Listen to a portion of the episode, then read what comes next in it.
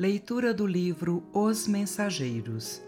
Psicografia de Francisco Cândido Xavier, ditado pelo espírito André Luiz. Gravação licenciada pela Federação Espírita Brasileira.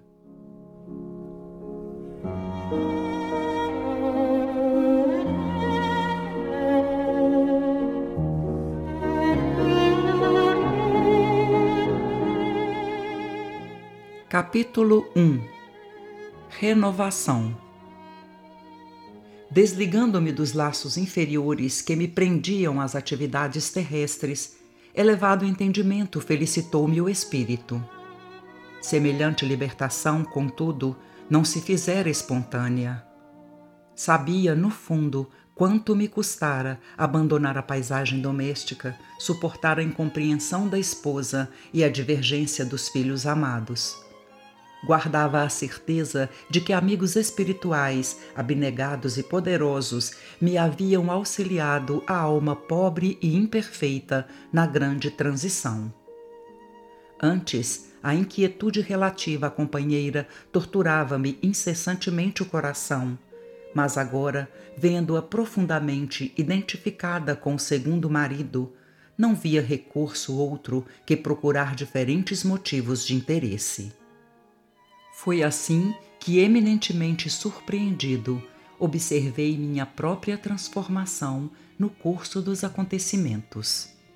Experimentava o júbilo da descoberta de mim mesmo.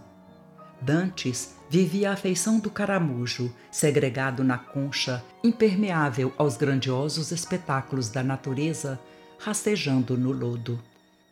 Agora, entretanto, Convencia-me de que a dor agira em minha construção mental, à maneira do alvião pesado, cujos golpes eu não entendera de pronto.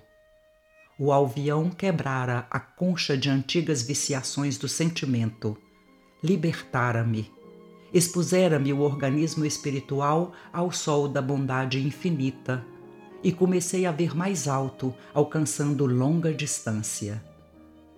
Pela primeira vez, cataloguei adversários na categoria de benfeitores. Comecei a frequentar de novo o ninho da família terrestre, não mais como senhor do círculo doméstico, mas como operário que ama o trabalho da oficina que a vida lhe designou. Não mais procurei na esposa do mundo a companheira que não pudera compreender-me, e sim a irmã a quem deveria auxiliar quanto estivesse em minhas forças.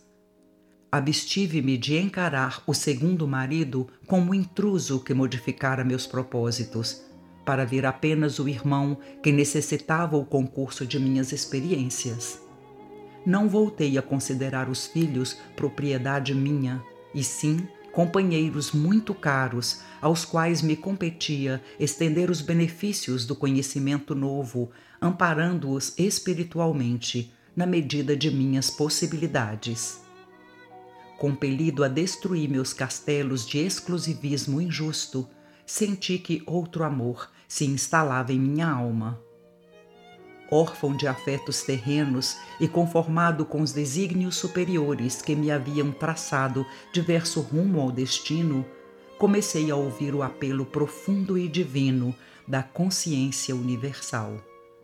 Somente agora percebia quão distanciado vivera das leis sublimes que regem a evolução das criaturas.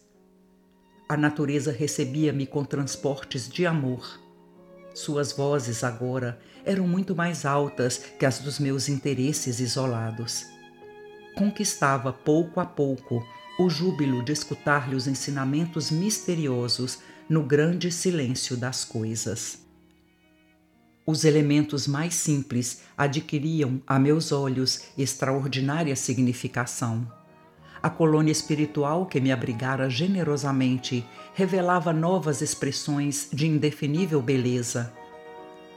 O rumor das asas de um pássaro, o sussurro do vento e a luz do sol pareciam dirigir-se à minha alma, enchendo-me o pensamento de prodigiosa harmonia. A vida espiritual, inexprimível e bela, abrira-me os pórticos resplandecentes.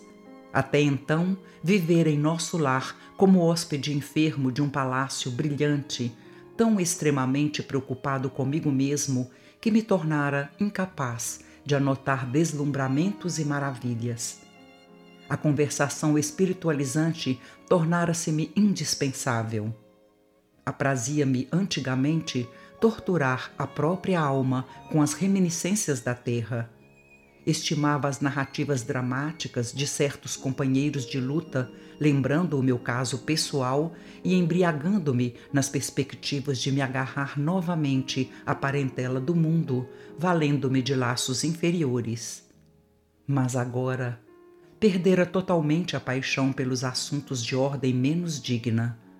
As próprias descrições dos enfermos nas câmaras de retificação figuravam-se-me desprovidas de maior interesse.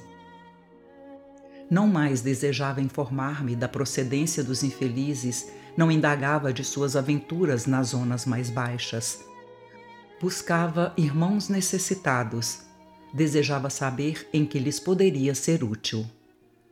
Identificando essa profunda transformação, falou-me Narcisa certo dia.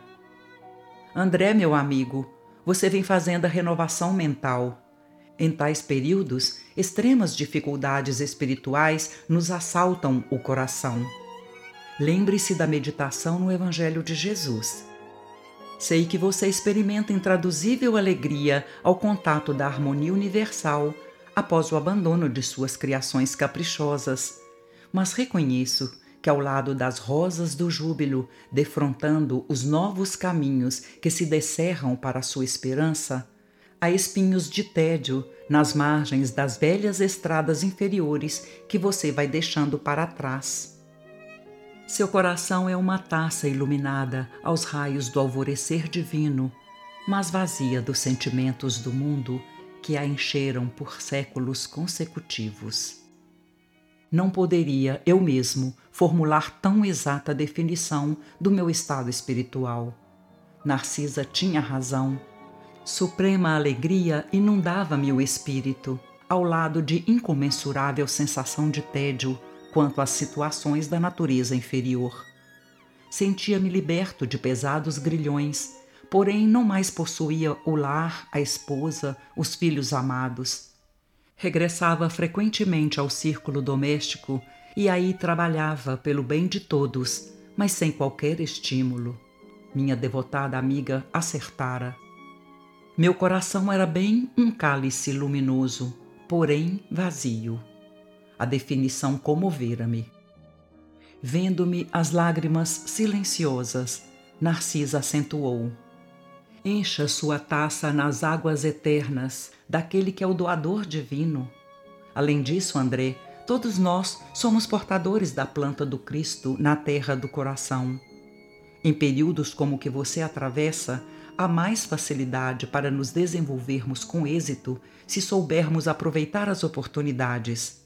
Enquanto o espírito do homem se engolfa apenas em cálculos e raciocínios, o Evangelho de Jesus não lhe parece mais que repositório de ensinamentos comuns. Mas quando se lhe despertam os sentimentos superiores, verifica que as lições do Mestre têm vida própria e revelam expressões desconhecidas da sua inteligência à medida que se esforça na edificação de si mesmo como instrumento do Pai. Quando crescemos para o Senhor, seus ensinos crescem igualmente aos nossos olhos. Vamos fazer o bem, meu caro. Encha seu cálice com bálsamo do amor divino. Já que você pressente os raios da alvorada nova, caminhe confiante para o dia. E, conhecendo meu temperamento de homem, amante do serviço movimentado, acrescentou generosa: Você tem trabalhado bastante aqui nas câmaras, onde me preparo por minha vez, considerando o futuro próximo na carne. Não poderei, portanto, acompanhá-lo, mas creio deve você aproveitar os novos cursos de serviço instalados no Ministério da Comunicação. Muitos companheiros nossos habilitam-se a prestar concurso na terra, nos campos visíveis e invisíveis ao homem, acompanhados todos eles por nobres instrutores. Poderia você conhecer experiências novas, aprender muito e cooperar com excelente ação individual. Por que não tenta? Antes que pudesse agradecer o alvitre valioso, Narcisa foi chamada ao interior das câmaras a serviço, deixando-me dominado por esperanças diferentes de quantas abrigara até então relativamente às minhas tarefas.